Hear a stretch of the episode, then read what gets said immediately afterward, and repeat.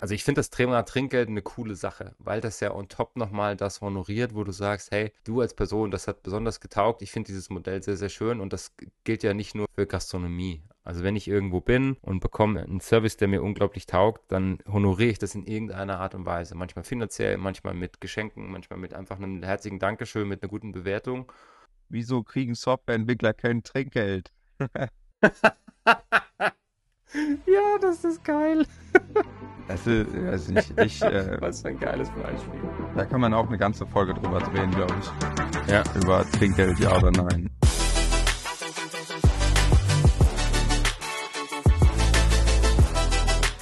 Willkommen zur Kino und Pixel Podcast Folge Nummer 64. Weekly Update heute mit einer ähnlich weiten Distanz zwischen uns beiden. Ich in Deutschland, Lukas, du bist genau wo?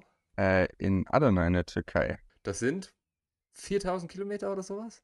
Boah, Kilometer weiß ich gar nicht, wie viel das sind. Äh, 3000, meine ich. Flugstunden Guck mal mal eben. ist auf jeden Fall eine ganze Ecke weg. Äh, vier. Ja. Das Internet ist ähnlich gut wie im Hilton Hotel in den USA. Das heißt, wir nehmen heute auf, ohne dass wir uns sehen. Quasi äh, ein echter Podcast. Ein echter Podcast. Genau. Wir versuchen es trotzdem. Es wird sicher etwas mehr Schneidarbeit. Aber wir haben sehr, sehr coole Sachen dabei. Ein Mehrwegsystem für die Weinbranche. Coca-Cola, die sich jetzt langsam Richtung Spirits bewegen. Und in der Celebrity Corner wird es heute ziemlich Hip-Hop-lastig mit 50 Cent und Ja Rule. Dann würde ich vorschlagen, gehen wir Vollgas rein. Ansonsten gibt es die Woche generell nicht allzu viel Neues zu berichten allgemein. Oder hast du noch irgendwas, was du loswerden magst? Äh, bisher nicht, nein. Ist eine entspannte Woche. Ich habe bisher auch noch nicht so viel mitbekommen, ehrlich gesagt. Also nachrichtentechnisch, das Einzige, was ich mitbekommen habe, ist, dass ein U-Boot gesunken ist. Und in äh, Deutschland, wo ich sonst wohne, gibt es eine Starkregen-Unwettermeldung.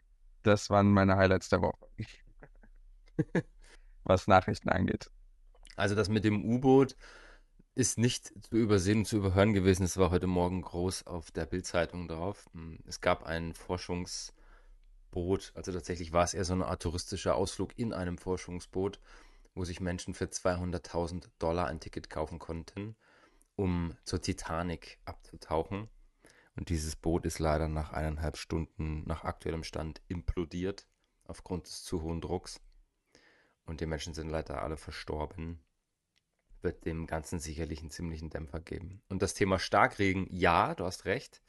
Ich habe gestern Abend noch mein Firmenauto in ein Parkhaus gefahren, hier in der Nähe, weil sieben Zentimeter große Hagelkörner für Deutschland angelegt, äh, angesagt waren. Ich habe keine Ahnung, ob es jemanden erwischt hat. Ich habe bis jetzt nichts gehört. Ich werde heute mal im Laufe des Tages meine Weingüter abklappern im Freundeskreis und mal nachfragen, wie sie es überstanden haben. Die Wetterkarte sah nicht besonders viel- vielversprechend aus gestern Abend.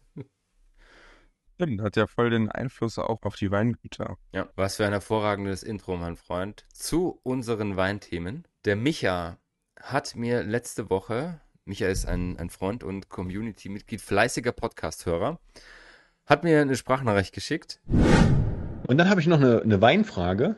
Vielleicht könnt ihr die irgendwann beantworten. Warum gibt es eigentlich keine Mehrweg-Weinflaschen? Das ist eine sehr, sehr gute Frage, Micha. Und ob das jetzt Zufall ist oder nicht, das lasse ich jetzt mal dahingestellt. Auf jeden Fall ist es so, dass es einen Artikel gibt. Nicht nur einen, aber das ist tatsächlich der, der die Woche relativ präsent war. Es wird einen Mehrwegpool für Weinflaschen geben zukünftig. Und das ist nicht die erste Meldung, sondern eigentlich seit Anfang diesen Jahres haben verschiedene Firmen ihre Weine vorgestellt, ihre Flaschen vorgestellt, besser gesagt, was das Thema Mehrwegsystem angeht. Und was wir hier sehen, ist das Produkt der Firma Veralia, das ist ein börsennotiertes Unternehmen aus Deutschland, das einen Mehrwegpool anbieten wird, wo du freiwillig teilnehmen kannst. Das heißt, die sagen, pass auf, wir haben diese 0,75 Liter Flaschen in einem 6er Karton, äh, 6er Kasten. Und wenn du das als Weingut nutzen möchtest, dann herzlich gerne. Und 50 Cent pro Flasche ist der Pfand und 4,50 Euro pro Kiste. Und wenn du das mal hochrechnest, wenn du das als Weingut, sagen wir mal, du hast 10.000 Flaschen, dann hast du 50 Cent mal 10.000, schon 5.000 Euro, die du vorab reservieren musst für den Pfand. Plus 4,50 Euro, das heißt, du brauchst nochmal 1.600 Kisten für 10.000 Flaschen. Also 1.600 mal 4,50 Euro. Das sind auch nochmal ja, 6.500, 7.000. Also du musst ungefähr 12.000 Euro reservieren, um Pfand für 10.000 Flaschen vorzublocken, nennen wir es mal so. Also 1,25 Euro pro Flasche, das ist schon ziemlich krass. Das stimmt. Und also Mehrwegflaschen, die sind ja immer ein bisschen beschädigt und so, weißt du? Also diese, ja. weißt du, was ich meine? Ja. Ich weiß nicht, wenn man beim Wein auf, also wenn das so, das ist ja sehr optikgetrieben, weil keine Ahnung von Wein hat, dann macht das wahrscheinlich, macht das einen Unterschied, meinst du? Also, also macht das Sinn, auf Mehrweg zu gehen, dann in dem Fall? Also es gab vor ein paar Jahren schon so Überlegungen und du hast durchaus die Möglichkeit als Weingut, wenn du gerade, also hauptsächlich denkt man natürlich im Einstiegsbereich, genau aufgrund der Tatsache, was du angesprochen hast, Weinflaschen kriegen dann vielleicht mal Kratzer oder sind ein bisschen abgerieben oder sowas. Das willst du im Feinweinbereich vielleicht nicht haben. Aber im Einstiegsbereich ist das völlig okay. Und es gab vor ein paar Jahren schon die Möglichkeit, gespülte Flaschen zu kaufen. Und ich hatte damals, das ist jetzt so, das war vor Corona, vier, fünf Jahrchen her. Und damals war das so, dass das Glas so günstig war, wenn du das neu kaufst, dass sich das gar nicht gelohnt hat, logistisch für dich als Weingut das einzusammeln, ja. spülen zu lassen und wieder zu verwenden. Und es gab auch schon diverse Versuche in Deutschland, so ein Pfandsystem einzuführen in den letzten 20 Jahren. Das ist eine extra Folge wert, weil das eigentlich sehr, sehr spannend und sehr, sehr auch intensiv von allen Seiten zu beleuchten ist. Es braucht allerdings auch mehr Recherche, als wir es jetzt in den letzten zwei Tagen hätten machen können.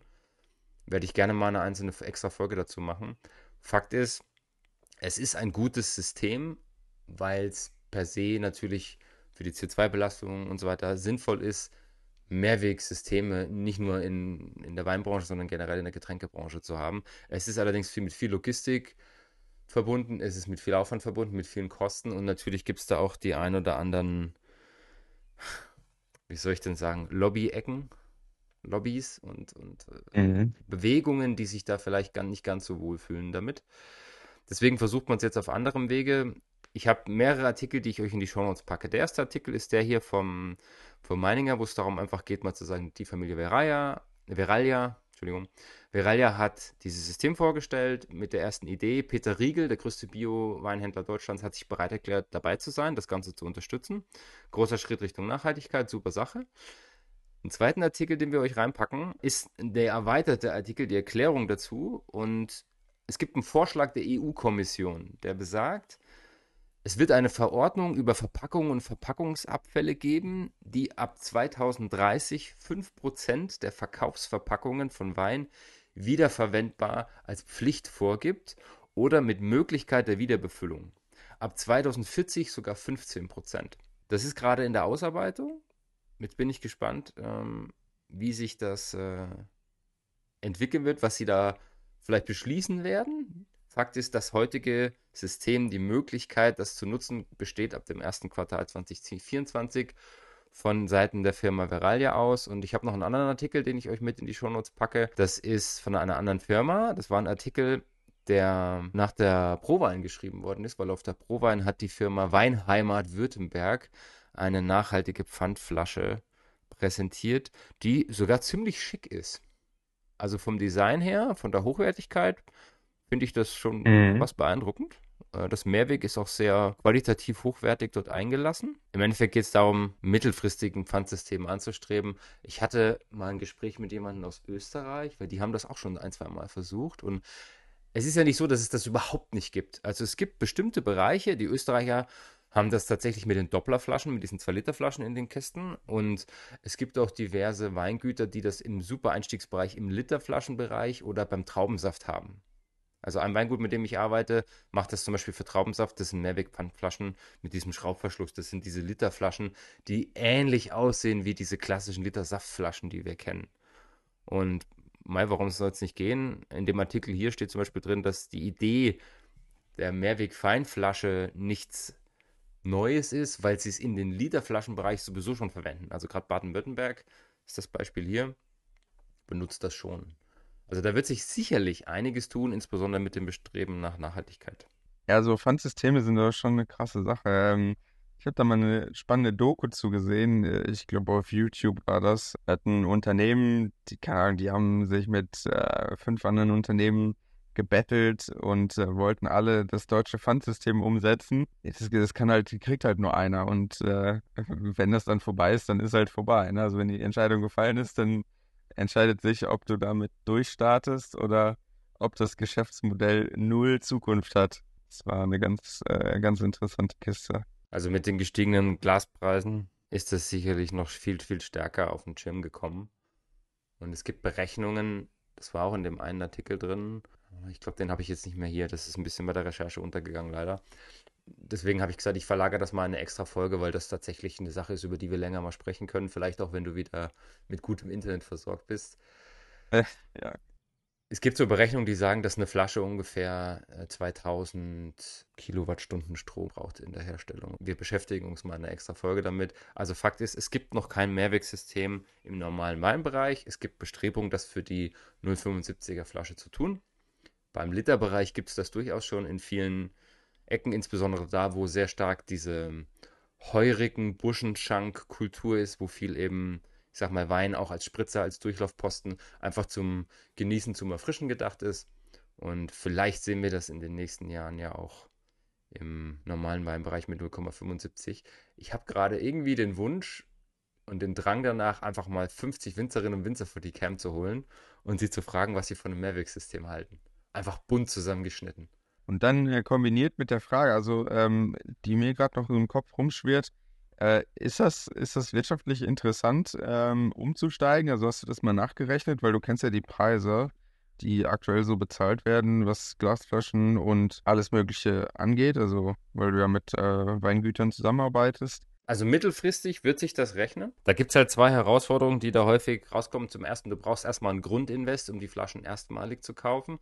Und das zweite ist, du musst ja rein theoretisch, und das ist auch immer so die größte Herausforderung, nicht nur die Kohle vorhalten, dass du die Flaschen quasi vorab mal reingibst und theoretisch es jemand zurückbringen kann, sondern du musst natürlich auch den Platz vorhalten, dass du die, die, Flaschen wieder zurücknehmen kannst. Also du brauchst den Platz und du brauchst die Kohle, die dann, ich sag mal, in einer Art Rückstellungsthematik betrachtet werden muss. Und wenn du ein Weingut bist, das 20.000, 30.000 Flaschen durchschiebt, selbst als kleiner Betrieb, dann ist das schon nicht ganz ohne. Also ich glaube, wenn das einmal läuft, ja, wenn das dann wirklich so in den Prozess integriert ist, ist das eine Sache, die funktioniert und die auch günstiger ist langfristig. Für den initialen Auftakt ist das sicher sehr spannend. Bloß da, da bin ich nicht tief genug drin und da wäre es schon spannend, mal mit ein paar Weingütern zu sprechen. Und ich habe jetzt gerade spontan eins in Deutschland, eins in Österreich im Kopf, mit denen ich auch privat ab und zu zu tun habe, die beide Bereiche schon kennen. Also die kennen den Doppler-Bereich mit Pfand und die kennen die normale Weinproduktion mit Einwegflaschen. Und das gleiche gilt für, für Deutschland mit den Literflaschen, für den Ausschank und den normalen für die Weinproduktion. Vielleicht kriegt man da mal was hin. Wäre eigentlich eine coole Diskussionsrunde. Ich schaue, was ich in den nächsten zwei Wochen ja. auf die Beine stellen kann. Ich bin in den nächsten zwei Wochen auf drei verschiedenen Weinmessen, nenne ich es mal, Weinveranstaltungen. Da sind sicherlich einige Betriebe da. Da nehme ich einfach das Mikrofon mit. Geile Idee. Ja, ja, ja, ja. Machen wir. Okay. Nächstes Thema. Wie viel Trinkgeld gibst du, wenn du normalerweise essen gehst, prozentual? Boah, ist immer Pi mal Daumen. Also ich rechne da nicht groß, mal mehr, mal weniger. Also kommt auch drauf an, wie freundlich die Leute sind. Also ist äh, eigentlich sehr variabel. Da kann ich, kann ich dir keine, keine genaue oder pauschale Zahl nennen. Und du? Also bei mir ist es so, ich habe im Kopf 15 Prozent, die für mich so der, das Level sind als Standard. Und wenn ich dann sage, der Service war sehr, sehr gut, dann gibt es die 15 oder vielleicht sogar mal ein bisschen mehr je nachdem auch, wie, ich sag mal, die, die, der positive Mut in der Situation ist. Und es geht dann runter Richtung 10 oder 5, wie du sagst, wenn der Service nicht gut war, wenn die Leute vielleicht nicht freundlich waren. Da geht es mir weniger darum, ob das mit dem Steak jetzt gepasst hat oder nicht, sondern wie gehen die Leute damit um. Also ich esse jetzt kein Steak, ja. ja das ist so dieses ja. typische Beispiel, da kommt jemand, der kriegt sein, sein Medium Rare bestellt und kriegt dann aber einen, so ein ein Medium oder ein Well Done und macht dann dann logischerweise äh, für ihn, für sie in der Situation ein Fass auf und entweder nehmen sie die Leute einfach anstandslos zurück oder es ist halt so ein, so ein grummeliges Ding. Also ich weiß nicht, es ist kontextabhängig, ne? du hast völlig recht, ich passe das auch der Situation an. Ich habe zwei Fragen. Die erste Frage ist, was glaubst du sind die drei Schranken, an denen sich die Leute orientieren, wenn sie Trinkgeld geben? Also das erste ist Service, ja? Was glaubst du, haben die Leute noch im Kopf, warum sie Trinkgeld oder kein Trinkgeld geben? Äh, ich kann mir vorstellen, der Preis an sich noch irgendwie mit reinspielt. Also das Spannende ist, dass einige Leute, nämlich 21 Prozent der Befragten angegeben haben in dieser Studie, dass sie deswegen allein mehr Trinkgeld geben, weil sie wissen, dass sie nicht gut bezahlt werden. Also 61 Prozent der Befragten Ja. haben angegeben, was du gesagt hast mit dem Service. Und ein Fünftel hat gesagt, die kriegen nicht viel, ich gebe ihnen gerne was dazu. Und mit dem Gedanken, die leben vielleicht auch vom Trinkgeld. Ja, also das ist, geht ein bisschen in die Richtung, in die ich gerade äh, wollte. Je nachdem, also wie günstig das Restaurant ist, da hat man ja manchmal doch schon das Gefühl, ja, okay, die ähm, Leute hier kriegen vielleicht nicht so viel Geld oder die kriegen mehr Geld, dass man das daran auch ein bisschen vielleicht, weißt du, wie ich meine? Ja. Und dann kommt dazu, 14 Prozent, also immerhin ein Siebtel, haben angegeben, dass sie aus sozialem Druck mehr Geld geben. Also sprich, da habe ich ein Gegenüber und das erwartet jetzt, dass ich Trinkgeld gebe oder wie, stehe ich denn persönlich da, wenn ich jetzt kein Trinkgeld gebe? Die waren super lieb, eigentlich habe ich keinen Bock, aus welchem Grund auch immer, aber ich mache es halt trotzdem. Auch eine sehr spannende Zahl. Was bei der Studie auch rauskam, ist, dass die südeuropäischen Länder, also diese romanische Ecke, Spanien, Italien, Frankreich, die sind nicht so spendabel, eher bei 5%. Die Briten, die Schweden, die Deutschen und die Dänen, die, also so skandinavische Länder und Großbritannien, die sind eher so im 10%-Bereich beim Trinkgeld unterwegs. Und die spendabelsten sind wer?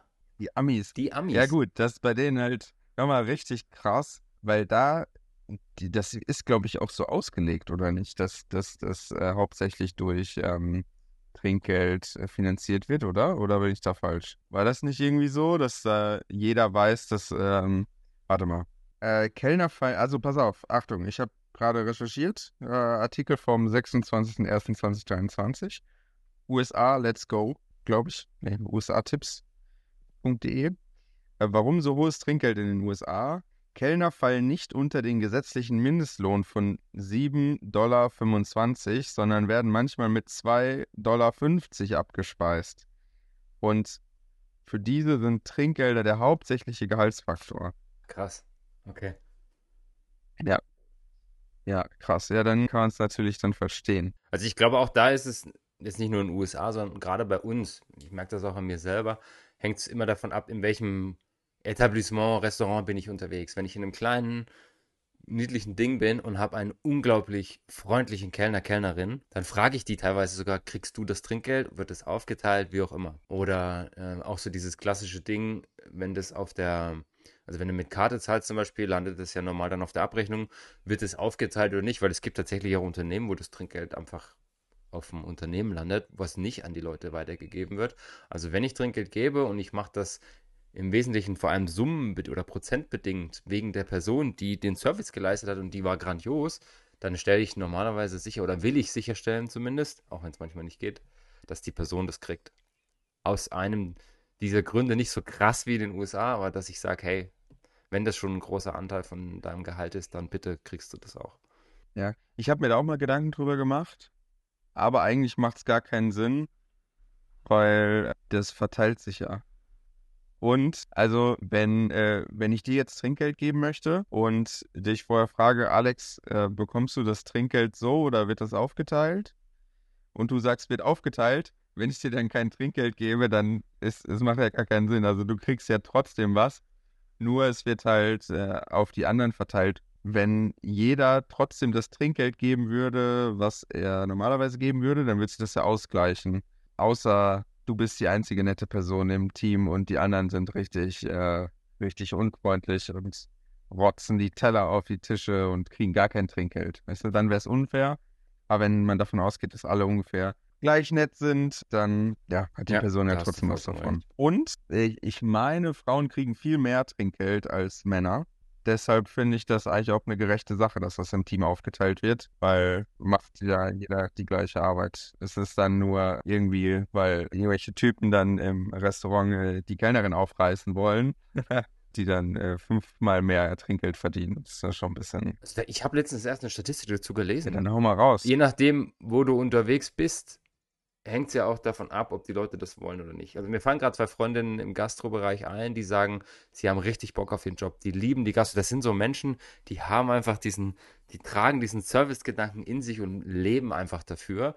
Und die können auch unglaublich gut mit schwierigen Situationen mit unglücklichen Gästen umgehen oder sowas. Und das sind natürlich Menschen, die teilweise all in sind, viel mehr als das ihre Teamkolleginnen sind. Und wenn dann der oder diejenige da keine Lust hat, die mit dem Team ist, das kann ja mal passieren, dann kompensiert es das. Das heißt, wenn du weißt, alle performen immer mehr oder weniger gleich, die einen fangen mal ab im Team, also so wie ein eigentlicher Teamgedanke funktioniert, ist das mit dem Aufteilen völlig fein, weil dann kämpft, arbeitet jeder für den anderen mit. Es gibt aber eben auch Teams, wo es nur ein oder zwei gibt, die richtig Bock haben und die anderen sind dann meist manchmal so unmotivierte oder Menschen, die einfach in der Gastro vielleicht nicht richtig aufgehoben sind, zumindest nicht im vorderen Teil, der direkten Kundenkontakt hat. Und die kriegen dann halt weniger Trinkgeld oder vielleicht sogar ziehen sie das Ganze nach unten, weil sie nicht diesen Modus haben. Und die werden dann halt von den anderen mitgetragen. Und das kann schon mal zu Unmut führen. Also ich habe das auch schon diverse Male mitbekommen in Restaurants. Und ja, also es ist so ein ausgleichendes System. Ich finde es auch fair, das aufs Team zu, aufzuteilen. Und ich finde es generell, ich weiß nicht, ich mache das ja, also das ist jetzt wieder mein persönliches Ding, aber ich mache das ja immer für den Laden, für ein Restaurant, für einen Einzelhändler, für eine Vinothek, keine Ahnung, mache ich das ja auch für die Marke, für das, für die, für den Laden an sich. Und da ist es für mich total fein, das in den Topf zu schmeißen und das am Ende des Monats im Team aufzuteilen. Ich glaube, es ist das fairste System. Aber da gibt es mit Sicherheit Leute, die dem Ganzen nicht zustimmen. Ja. Also, wer das gerade hört, lasst uns gerne mal Kommentare da dazu. Ich glaube, am fairsten fände ich es, wenn niemand mehr Trinkgeld geben muss und Kellner so viel Geld bekommen, dass sie davon auch in Ruhe leben können. Weil auf Trinkgeld kann man sich im Endeffekt ja auch nicht verlassen. Also das ist ja auch für dich voll das Gambling, wenn du Kellner bist und du weißt ja, okay, ich verdiene im Monat 300 Euro und dann kommen nochmal 200 bis 500 Euro Trinkgeld drauf. Damit kannst du halt gar nichts, damit kannst du nicht rechnen, damit kannst du keine, äh, keine Mietverträge abschließen oder dir, nee, weiß nicht, kein Auto finanzieren oder sonst was. Also das ist ja voll unsicher. Von daher eigentlich Trinkgeld abschaffen, Leute vernünftig bezahlen und fertig. Das wäre mein Go-To-Weg. Ich glaube tatsächlich, dass du also das ist ein extremes Risiko für dich natürlich, wenn du in dem Bereich arbeitest und das Trinkgeld einen Teil deines Lebensunterhalts mittragen muss. Logisch. Das heißt, die Grundidee, den Vorschlag finde ich sehr schön, zu sagen, bezahlt die Leute im Gastro- und Einzelhandel doch so, dass es nicht notwendig wäre, auf Trinkgeld zu gehen. 100 Prozent bin ich total dabei. Ich würde trotzdem, also ich finde das Thema Trinkgeld eine coole Sache, weil das ja on top nochmal das honoriert, wo du sagst, hey, du als Person, das hat besonders getaugt. Ich finde dieses Modell sehr, sehr schön und das gilt ja nicht nur für, für Gastronomie. Also wenn ich irgendwo bin und bekomme irgendwie einen Service, der mir unglaublich taugt, dann honoriere ich das in irgendeiner Art und Weise. Manchmal finanziell, manchmal mit Geschenken, manchmal mit einfach einem herzlichen Dankeschön, mit einer guten Bewertung. Und ich erlebe das ja auch. Und mir ist das manchmal auch ein bisschen unangenehm, nur auf der anderen Seite ist das auch schön. Ja, du machst eine Weinverkostung, die auch teilweise viel Geld kostet und du kriegst dann halt, wenn du es gut gemacht hast, doch nochmal hinten dann ein Trinkgeld-Nachgang. Da kommt dann der Geschäftsführer oder die Personalerin oder die Geschäftsführerin, wer auch immer, und sagt, hey, das war genial, vielen Dank und gibt dir dann einfach noch was und du sagst dann nochmal herzlichen Dank. Äh, also ich finde das eine, eine, schöne Sache, um, um Danke zu sagen. Und es geht natürlich auch auf anderem Wege. Es gibt voll viele Branchen, wo man einfach kein Trinkgeld gibt. Also beispielsweise hier in der Türkei, nochmal nachgeschaut, äh, in Restaurants Trinkgeld äh, von 10% wird erwartet, ähm, aber Taxifahrer beispielsweise kein Trinkgeld. Ne? Und da ist die Frage, wieso kriegt, muss man sich bei der einen Gruppe bedanken und bei der anderen Gruppe nicht? Und wieso hat sich überhaupt so stark eingebrannt, dass äh, man 10% erwarten kann? Weil wenn der Service schlecht ist, dann kriegst du halt nichts, weißt du? Also ich finde, das ist so ein bisschen, ja, durch die Hintertür, so ein bisschen von den Rest von der Gastro abgeschoben, nach dem Motto, äh, wir legen jetzt fest, äh, so viel Trinkgeld müsst ihr zahlen oder solltet ihr zahlen, sonst habt ihr bitte ein schlechtes Gewissen und damit übernehmt ihr quasi die Pflicht, unser Personal richtig zu bezahlen. Wieso sollte man einem Taxifahrer, der äh, nett ist und einen an einen richtigen Ort bringt und dabei noch eine Tour durch die Stadt, also so ein Guide-mäßig so ein paar Sachen zeigt, äh, wie sollte man da kein Trinkgeld geben? Bin ich zu 100% bei dir und ich denke mir dann auch, egal was jetzt vielleicht irgendwelche Vorgaben sind, wenn ich niemanden in seiner Ehre kränke. Also banal gesagt, in Deutschland, wo ich sage, ich kenne die Kultur, ich selbst lebe hier seit vielen, vielen Jahren, da mache ich das, wie ich das für richtig halte. Wenn ich jemandem Danke sagen will, auf irgendeine Art und Weise, dann tue ich das einfach. Hm? Und selbst wenn mir jemand in einem Restaurant sagt, bei uns gibt es kein Trinkgeld, sage ich, ja. das ist schön, wenn ich dich jetzt nicht tief kränke, gebe ich dir jetzt das trotzdem, steck's in deine Hosentasche und gib's deiner Tochter fürs Studium, was weiß ich. Ja? Wenn ich in einem anderen Kulturkreis bin, also als Beispiel, wenn ich jetzt in die Türkei geflogen wäre, hätte ich mich vorher schon schlau gemacht, ist es kulturell akzeptiert in Ordnung, wenn jemand im Taxi trotzdem Geld bekommt. Weil es kann ja auch sein, dass die sich dadurch gekränkt oder verletzt fühlen. Das will ich natürlich nicht ich glaube jetzt nicht, dass es jemand absagt, aber wenn ich jetzt so das Gefühl habe, es könnte eine mhm. Grauzone ja. sein, dann frage ich einfach lieb, darf ich Ihnen das geben? Ich würde mich sehr freuen, war ein toller Service. Wenn du den inneren Drang hast, Menschen für irgendwas zu danken, dann tu es einfach und ja. stell bei einer fremden Kultur vorher einfach sicher, verletzt es oder verletzt es nicht. Ja, aber jetzt nicht auf die Kultur bezogen sein generell. Also ja. ist ja in Deutschland auch so. Wieso kriegen Softwareentwickler kein Trinkgeld? Ja, das ist geil. Also, weiß nicht, ich. Äh, Was für ein geiles Beispiel. Ich finde auch bei, bei Friseuren, da ist ja auch, also da gebe ich immer, ich weiß nicht, ich rechne das gerade mal aus, gebe bestimmt zwischen 15 und 20 Prozent Trinkgeld, glaube ich. Mhm. Wenn ich mich nicht verrechnet habe. Da ist dann halt auch eigentlich die Frage, also, ne, weil man weiß ja, dass Friseure nicht viel Geld verdienen. Deswegen gibt man Trinkgeld, weil man dann denkt, okay, ich tue dir damit einen Gefallen und äh, ich sehe wieder fresh aus und du gehst dir davon dein Mittagessen holen oder sowas. Da kann man auch eine ganze Folge drüber drehen, glaube ich. Ja. Über Trinkgeld, ja oder nein. Wir, wir sammeln mal fleißig Beispiele. Eigentlich müsste man sich mal ähm, anschauen, wie das aussieht in anderen Ländern, wo es beispielsweise kein Trinkgeld gibt. Ob die Leute besser bezahlt werden oder ob das irgendwelche anderen Auswirkungen hat, müssen wir mal schauen. Ja, dann haben wir aus zwei Themen, mit denen wir heute angefangen haben, schon zwei neue Folgen gebaut. Super. Top. Ein Thema, das du gerade nicht in der Liste siehst, das ich aber gerne noch mit ansprechen würde, das ist heute Morgen reingeflattert. Und ich finde es ganz cool, dass wir das kurz ansprechen. Das hat auch ein bisschen damit zu tun, die Wiesenpreise sind veröffentlicht worden. Das heißt, es ist jetzt bekannt, was dieses Jahr 2023 auf dem Oktoberfest in München das Bier kosten wird. Die Frage ist, würdest du da Trinkgeld geben? Schätz mal, was der Liter mittlerweile kostet ungefähr? Boah, ich schätze, warte. Boah, die waren bei 11 letztes Jahr, kann das? Ich glaube, sie waren schon eher bei 12. 12,50. Okay, 15 ist eine schöne gerade Zahl, aber 15 ist auch schon krass, also 14. Das ist die offizielle Informationsseite des Oktoberfest 2023. 14,90 Euro ist das teuerste Bier. Also es ist so zwischen 12,60 und 14,90, je nachdem, wo ihr unterwegs seid. Ja, 14,90 Euro, krass.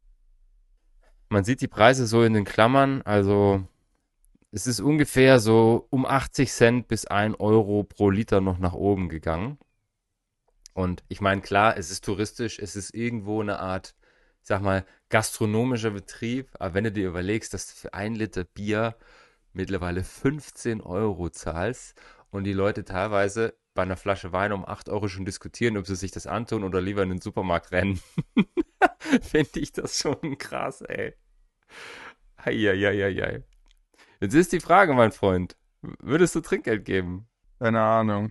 Denke mal, es kommt da auch viel drauf an, wie schnell man bedient wird. Ne? Also ich, also ich war jetzt nicht auf dem Oktoberfest, aber ein lokaler Oktoberfest-Abklatsch nenne ich es mal. Also auch so richtig riesen Zelt aufgebaut und ich weiß nicht, wie viele Leute da reinpassen, keine Ahnung, ist auch egal. Auf jeden Fall, da kam es für uns halt drauf an, wie, wie schnell die Kellner bei uns die Getränke nachfüllen. Und äh, da kauft man sich damit quasi Speed und Bedienung. Also es ist nicht so, als würde man damit irgendwie einen sozialen Gefallen tun oder sowas, sondern also bei uns, wir haben uns einmal gedacht, okay, wir geben jetzt am Anfang ordentlich Trinkgeld und dann sind die Laufwege zu uns äh, auf einmal kürzer als, als, als die sonst gewesen wären. Ja, das, äh, das war so meine Oktoberfest-Erfahrung. Bist du Oktoberfest-Typ? Überhaupt nicht. Also ich war da ab und zu früher unterwegs, als ich noch im Corporate-Umfeld war, weil das eben auch durchaus ein Thema für Netzwerk und Business war, auch wenn es abgeklatscht klingt, nur es ist eben auch so entweder Afterwork oder Business-Kontext. Also viele Firmen mieten sich da was, sagen Danke für die Kundschaft oder schleppen ihre Angestellten dahin. Ich bin seit vielen Jahren nicht mehr dort gewesen, mal unabhängig von Corona. Um, vielleicht privat, wenn wirklich mal jemand sagt, hast du mal wieder Lust? Wenn dann bin ich da nicht, um mich aus dem Leben zu nehmen, sondern wirklich, um ordentlich was zu sehen mit den Leuten, mich zu vernetzen oder was auch immer. Und wenn du dir die Preise anschaust, ist es auch mittlerweile utopisch. Ich kenne Leute, die gehen jeden Tag in den zwei Wochen Wiesen, weil es für sie so ein Kulturgut ist. Jeden Tag auf dieses Ding. Und wenn du ja. dann nur ein Glas oder zwei Gläser trinken würdest, was immerhin schon zwei Liter Bier sind, dann bist du schon mal 30 Euro. Das, was du angesprochen hast, ist ein ungeschriebenes Gesetz. Je mehr Trinkgeld du gibst, desto freundlicher und schneller sind die Bedienungen. Ja. Ich weiß nicht, ob das generell zutrifft, aber so per se äh, ist das definitiv eine Sache, die damit reinspielt, ja. Also wenn du dir jetzt das mal aus deiner Sicht wieder anschaust, mit den Preisen hier, ne, wo du sagst, du bewegst dich dann wirklich Richtung 15 Euro. 15 Euro in dem Fall ist diese typische Schwelle, wo du sagst, du kannst das mit Scheinen bezahlen, ohne dass du Klimpergeld kriegst und ohne dass sie dir Klimpergeld zurückgeben müssen. Oft wird ja auch die, die Wahl des Trinkgelds so gewählt, dass ich sage, ich überlege mir, wenn ich 44,90 habe, sage ich 50 ist ein runder Betrag, ich kriege kein Kleingeld zurück und so weiter, ist es einfacher. Ja? Äh. Es wird natürlich schwerer für die Bedienungen Geld, Trinkgeld zu kriegen, wenn du dich nah an diese Grenzen bewegst. Also bei 12,50 Euro ist die wahrscheinlich relativ groß, dass du 10, 12 Prozent Trinkgeld gibst, weil die Leute auf 15 aufrunden. Bei 14,90 sind das dann 10 Prozent. Ja? Ja, und das sind wir in Deutschland natürlich, dadurch, dass wir noch nicht in jedem kleinen Imbiss angekommen sind in dieser Welt mit hier mal schnell Piep und da mal schnell digital. Das ist woanders, also in, in, in, weiß ich nicht, in England, auch in den USA, egal wo du da bist, in den, in den Großstädten zumindest, da kannst du über einen Knopfdruck, also du siehst die Rechnung, dann hält, sagst du, ich will jetzt zahlen und dann fragt er dich, wie viel Trinkgeld willst du geben? 15, 15 Prozent oder manuelle Eingabe. Und dann ist das ein Knopfdruck. Ja, mhm. Und da musst du nicht darüber nachdenken, auf was ja. du aufrundest und so. Das ist dann schon vorteilhafter. Aber wenn du sagst, du bezahlst mit Bargeld. Vorteilhaft vor allem auch für das Restaurant, weil die damit den sozialen Druck maximal erhöhen, weil alle Leute hinter dir in der Schlange sehen, welchen Knopf du gerade gedrückt hast von diesen riesigen Buttons, wo dann 15 oder 15 draufsteht. Also da finde ich, ich finde das super krass, dass Restaurants das so abziehen können. Oder generell Betriebe, die so krass auf Trinkgeld angewiesen sind. Abgefahren. Ich finde es eine Vereinfachung des Prozesses und es ist zumindest ein bisschen schweigsamer als dieses machen Sie 50, was du ja dann aussprichst oder sowas, wo du dann oft auch, also ich kann mir vorstellen, wenn du in einem Geschäftstreffen bist oder vielleicht sogar in einem Date, ja, und du hast das, den Glauben, dass das Gegenüber eine gewisse Erwartungshaltung hat und vielleicht darüber die Entscheidung trifft, will ich ein zweites Date oder will ich mit dir ins Geschäft kommen und die Rechnung ist irgendwie 59,20 und du sagst, machen Sie 60. Und du siehst im Gegenüber so dieses, okay, ja, und das, das sieht das Gegenüber dann halt nicht, wenn du einfach auf diesen Knopf auf der Taste drückst, wo dann irgendwie 0,5% Trinkgeld steht. Äh, also das könntest du damit entschärfen und ja, also. Also ich fand das tatsächlich sehr praktisch in den USA und bei mir, ernsthaft, hat es dazu geführt, dass ich mehr Trinkgeld gegeben habe. Ja, natürlich. Also das ist ja der Sinn davon. Das machen die nicht, um den Prozess zu vereinfachen. Ja, ich fand's cool. Ja, also so viel zum, zum Thema Wiesen und Bier. Wenn ihr euch dort wohlfühlt, herzlich gerne. Und hier unten sieht man noch schön, Eude Wiesen ist für mich der schönste Bereich. Das ist so ein alter Bereich, wo aus den 1920er Jahren teilweise noch die, die alten Attraktionen aufgebaut sind, die auch sehr, sehr witzig sind. Es gibt so eine Röhre, wo du so durchlaufen kannst, die sich die ganze Zeit dreht. Es gibt ein Spiegelkabinett und es gibt so einen, so einen Wurm, der einfach so im Kreis so einer Bahn fährt. Äh, und es ist ein bisschen nostalgischer und, und, klassischer. Also den Bereich mag ich sehr, sehr gern. Nur wenn du die, also die Preise unterscheiden sich da logischerweise nicht. Es ist da oft nur ein bisschen ruhiger und nicht ganz so touristisch, weil die sich natürlich eher bei, wie heißen die Dinger? Boomerang und also äh, diese abgefahrenen Festspieldinger da, diese Attraktionen aufhalten. Keine Ahnung. Wo du nach fünf Bier dann irgendwie 100 Meter hochgeschossen wirst, dich dreimal im Kreis drehst und wieder runterfällst und hoffst, dass das alles drin bleibt. Yes. So, jetzt haben wir vier verschiedene Meldungen. Die machen wir relativ kurz und knackig aus der Wein- und Getränkewelt. angefangen mit Coca-Cola. Coca-Cola ist ja ein sehr, sehr großer Konzern in der Getränkewelt, der uns allen bekannt ist, der hauptsächlich im Bereich Soda- und Saftgetränke unterwegs ist. Also wir sind hauptsächlich da, dass du sagst, es ist carbonisierte Limonade oder es ist Wasser oder es ist Saft. Und die haben jetzt bekannt gegeben, dass sie die Marke Finlandia, wer das nicht kennt, ist eine recht bekannte und auch sehr große Wodka-Firma, Wodka-Marke. Aus Finnland. Äh, aus Finnland, die von Brown Forman momentan besessen wird und sie möchten die jetzt gern kaufen, also die sind noch in Gesprächen für 220 Millionen Dollar und das hat mich so ein bisschen hellhörig gemacht, weil mir bisher nicht bekannt war, mit wem Coca-Cola im Spirits-Bereich eigentlich arbeitet und ob die überhaupt schon in diesem Bereich selber Marken besitzen. Und es ist so, du hast Coca-Cola als generelle Firma, du hast dieses HBC und dann hast du noch so Kooperationsverträge. Und ich habe mir dann auf der Website mal angeschaut, mit wem die so arbeiten. Und äh, tatsächlich gibt es eine ziemlich breite Sparte an Spirits, mit denen sie unterwegs sind. Also Famous Grouse, wer das kennt, ist ein recht bekannter Whisky. Dann gibt es hier noch einen Wodka Nemirov, ist einer der ältesten Wodka-Produzenten der Welt aus der Ukraine. Barcello, ich weiß nicht, ob ich das richtig ausspreche, aus der Dominikanischen Republik. Und da kommt jetzt eventuell Finlandia Wodka dazu. Wenn man sich mal das Portfolio anschaut, ja, mit denen Coca-Cola generell arbeitet im Spirits-Bereich, da ist zum Beispiel Aperol mit drin. Äh. Und ich habe dann hier oben mal ein bisschen gefiltert, habe mir angeschaut, okay, welche, also hier gibt es Coca-Cola Company, dann gibt es diese CCHPC Products, wo dann eventuell Finlandia dazukommt und dann gibt es diese Third Parties, wo ich sage, die haben Kooperationen. Wenn ich die Third Parties rausnehme, gibt es nicht eine einzige Spirits-Marke. Wenn ich mir aber diese Third Parties anschaue, ist da brutal viel Spirits drin.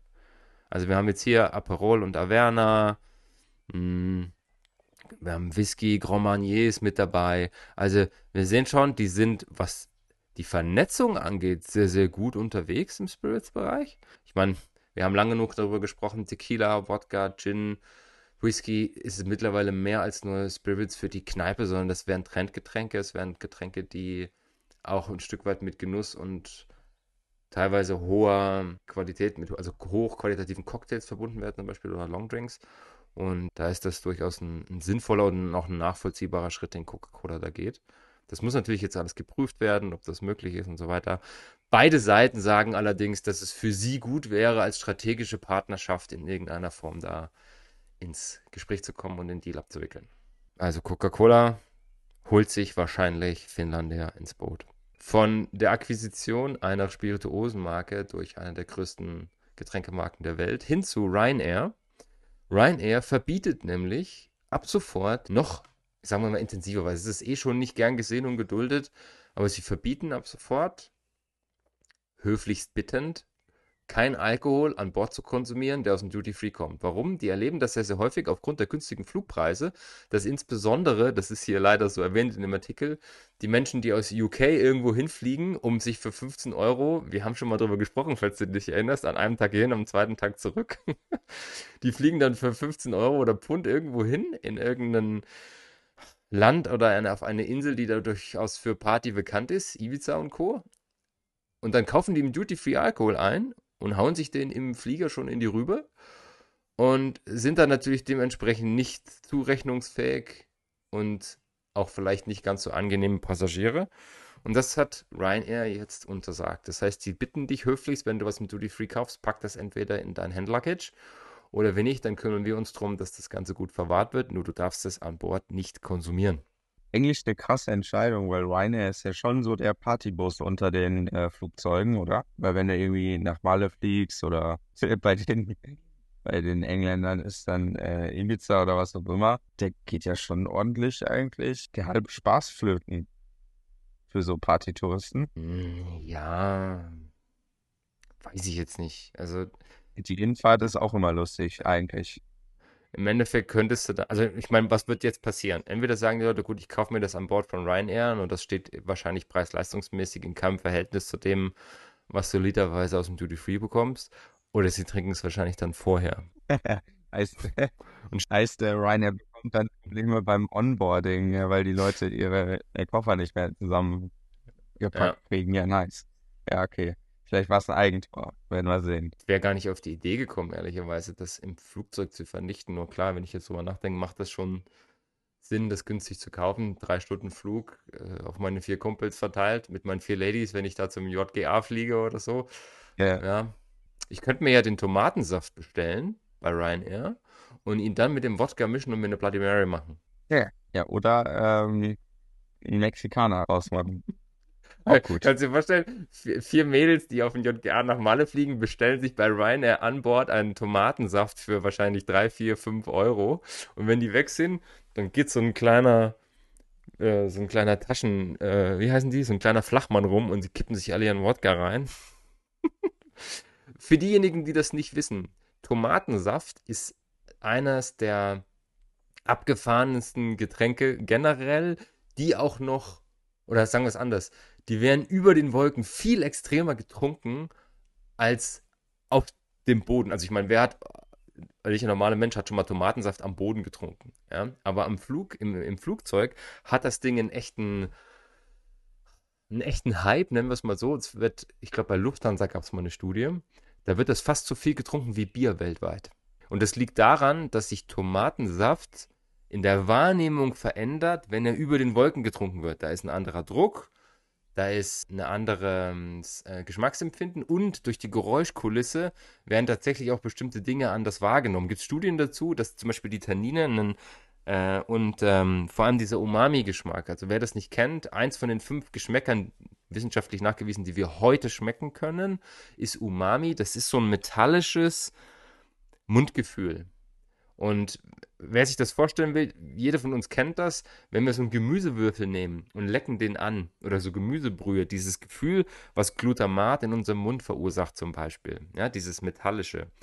Das ist Umami. Und Tomaten, Tomatenschalen oder Tomatenmark haben das auch. Das heißt, stellt euch vor, ihr nehmt Tomatenmark, haut es in den Topf, macht Wasser dazu und macht euch nur aus Tomatenmark eine Tomatensoße. Dieses Mundgefühl, dieses metallische, das ist Umami. Und das nimmt ab, wenn ich in großer Höhe durch eine Druckveränderung und vor allem durch die Geräuschkulisse, klingt total weird, aber es ist tatsächlich studientechnisch mal gezeigt worden, dass ich das angenehmer empfinde. Das heißt, dieser Umami-Tanningeschmack geht runter und das Fruchtempfinden der Tomate geht hoch und plötzlich ist das ein angenehmer, lecker schmeckender Fruchtsaft. Deswegen eins der am meisten getrunkenen Getränke über den Wolken. Und mit Wodka wird es eine Bloody Mary.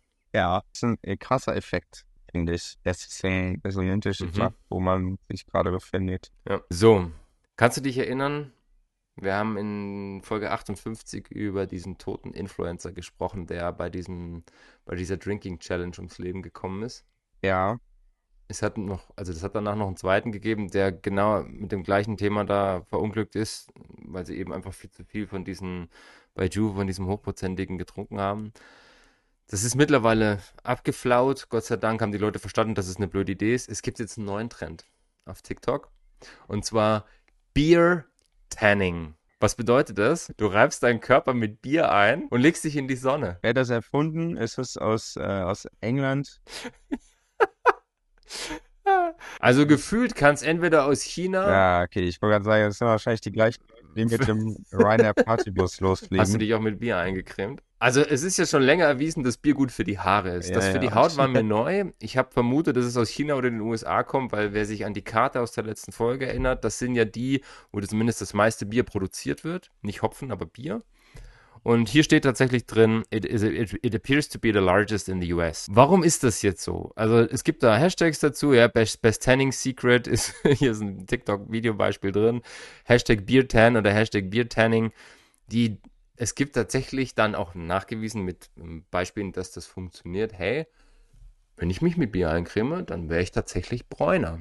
Tatsächlich ist es so, dass die Hopfen, die in dem Bier drin sind, Melanin in der Haut freisetzen, was zu einem positiven Bräunungseffekt führt. Also tatsächlich ist da ein wissenschaftlicher Punkt dahinter. Du hast zwei Nachteile. Das erste, was mir in den Kopf kam, okay, warte mal, ich habe ja gar keinen Sonnenschutz. Also das ist schon mal blöd. Das heißt, ich kann verbrennen, das kann rot werden. Im schlimmsten Fall Hautkrebsrisiko logischerweise. Und das Zweite ist, wer das mal erlebt hat, dass ihm irgendwo Bier, Saft, was drüber gelaufen ist, das dauert fünf Minuten und die Viecher sind da. Und jetzt stelle ich mir gerade vor, dass ich mich wie eine Litfaßsäule von oben bis unten mit Bier eingerieben habe und leg mich da irgendwo in die Sonne. Nach fünf Minuten bin ich zerstochen wie ein Streuselkuchen. Ja, das stimmt. Also, Äh, ich habe keine Ahnung. Es ist irgendwie. Also tatsächlich trägt Hopfen positiv dazu bei. Vielleicht kann ich ja Hopfen in meine Sonnencreme mischen oder mich mit einem Hopfenelixier einreiben und die Sonnencreme dann drüber, damit der Schutz gegeben ist und der Effekt mit dem Melanin. Ich habe keine Ahnung. Es ist auf jeden Fall eine blöde Idee, liebe Leute, euch nur mit Bier einzureiben und zu hoffen, dass ihr davon braun werdet und geschützt seid. Also bitte Sonnencreme benutzen. Lichtschutzfaktor 30 plus ist eine gute Idee. Das steht auch hier irgendwo drin. Äh, zack. Und je südlicher ihr kommt, oder wenn ihr gerade Neuseeland, Australien seid, 50, nothing else. Also ja, ich wollte es nur erwähnen, es gibt diesen Trend, macht ihn gern mit, aber cremt euch bitte trotzdem mit Sonnencreme ein und seid darauf vorbereitet, dass ihr irgendwie aussieht wie ein Streuselkuchen, wenn die Viecher kommen. Jo, ich sehe gerade, wir haben schon 12 Uhr. Also 11 Uhr. Ja, genau, 11 Uhr. Ich kann das Thema mit Aldi und mit der Metaweinbar gerne ins nächste mitnehmen. Dann lass uns noch schnell die Celeb Corner durchkloppen. Ja, dann lass uns machen. Okay. Dann gehen wir nach einer kleinen Abkürzung, zwei Themen nehmen wir mit in die nächste Folge, weil die Zeit schon zu fortgeschritten ist, in die Celeb Corner. Heute sehr Hip-Hop-lastig. Der erste Herr ist 50 Cent. Und 50 Cent ist ja auch im Spirits-Bereich sehr, sehr gut unterwegs. Der Mann hat definitiv verstanden, wie man Business macht. Der hat ja auch eine Wassermarke gegründet, mit der er einige Millionen Dollar gemacht hat. Und mit seinem Cognac ist er schon länger unterwegs. Und er hat eine Klage bekommen von Remy Martin vor längerer Zeit, weil sie gesehen haben, dass seine Flasche ziemlich ähnlich zu ihrer aussieht und der Meinung sind, das darf er nicht, weil die ist geschützt, die Flasche. Das hat sich jetzt ein bisschen vor Gericht hin und her und sie haben sich jetzt friedlich geeinigt. Das heißt, er darf die Flasche weiterverwenden und witzigerweise klingt es am Ende sogar so, dass sie sich gegenseitig respektieren und vielleicht miteinander arbeiten wollen. Lange Rede, kurzer Sinn. Er ist verklagt worden, es ist eingestellt worden, sie haben sich friedlich geeinigt. Vielleicht ist auch ein bisschen Kohle geflossen, wir wissen es nicht. Aber die Verletzung der Intellectual Property über die Bottle Shape, geistiges Eigentum an der Flaschenform, ist vom Tisch. Crazy. Und wer sich erinnert, ich meine, der gute Mann macht nicht nur Wasser und Cognac, der hat ja auch einen Champagner. Und wir haben in Folge, boah, ich glaube 48 oder 50 haben wir drüber gesprochen. Da hat er diese Versteigerung gehabt mit seiner Champagnerflasche, die ja für ein paar hunderttausend Dollar weggegangen ist. Also der Mann versteht sein Geschäft. Hut ab, Respekt. Cap up. So, Head up, yes, y'all. Zweiter Rapper an diesem Start, Ja Rule. Wer Ja Rule nicht kennt, Ja Rule ist ein etwas kleinerer Rapper, der eigentlich bekannt geworden ist Anfang der 2000er zusammen mit Ashanti und hat eher so ein bisschen kommerziellen Hip-Hop gemacht. War für seine komische Stimme bekannt, hat immer gesagt, Murdering. Der Typ hat sich jetzt dem Wein gewidmet vor längerer Zeit und hat einen Premium-Wein rausgebracht aus Alexander Valley. Und im Vergleich zu vielen anderen Weinen, die wir aus der Branche gesehen haben, die mit Celebrities zu arbeiten, ist das der erste, der richtig edel ist und auch ziemlich teuer wird. Also wir reden von 150 Dollar. Hier ist die Flasche. Rose Wine Cellars ist das Weingut dahinter. Das ist ein Cabernet Sauvignon von hoher Qualität oder 100 Dollar steht er hier. Stimmt, es gibt noch eine, eine Upgrade-Version davon, eine Next Level mit für 150 Dollar. Im Set kann man sie für 250 kaufen. Das ist schon crazy. Und Alexander Valley ist so eine Region, die in den letzten Jahren extrem gewonnen hat an Reputation. Also das ist sicherlich auch kein Zufall, dass der das ausgewählt hat. Mal abgesehen davon, dass der Name ziemlich cool klingt.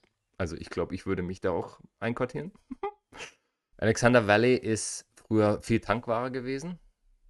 Also da kam nicht wirklich Qualität her. Das war hauptsächlich auf äh, Chardonnay und Cabernet aus Tanks und hat sich dann entsprechend, gerade mit dem Boom in den 70er, 80er Jahren in Kalifornien, wo so äh, gerade aus Napa mit Robert Mondavi so eine Welle entstanden ist, hat sich das etabliert und heute gibt es da sehr gute, hochqualitative Weine. Äh, Cabernet, Merlot, Zinfandel, mh, Chardonnay, Sauvignon, also so die großen internationalen Trauben. Und Jarul ist da jetzt auch am Start. Interessant. Ist tatsächlich erstmal nur. Die Flasche, wie, wie siehst du die Flasche? Also designtechnisch beeindruckend. Starkes Label, sehr düster gemacht, sehr dunkel, sieht sehr edel aus. Ich bin am Anfang gestolpert über den Namen Rose, weil Rose, wenn du das zu schnell liest, vielleicht Rosé sein könnte.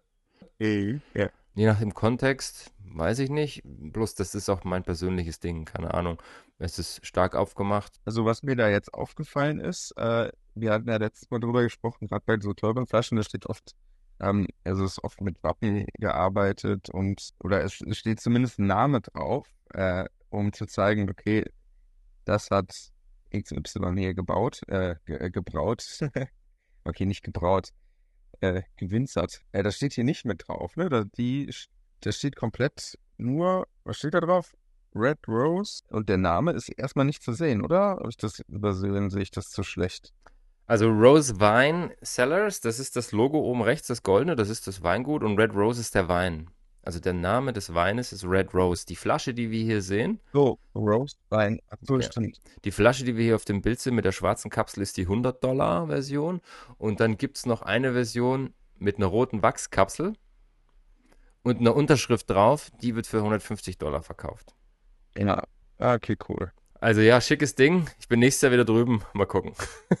Mir ist es ein bisschen zu teuer. Alexander Valley. Wir lesen mal nach die nächsten Wochen, wie die, die Verkostungsnotizen zu dem Wein sind. Yes. Gut, so. Lukas, vielen Dank für deine Zeit. Ebenfalls. Ja, schön, dass es geklappt hat von dort aus. Ja, ich hoffe, man äh, versteht mich gut. Ja, dann äh, würde ich sagen, sonnige Grüße und schönes Wochenende. Peace out.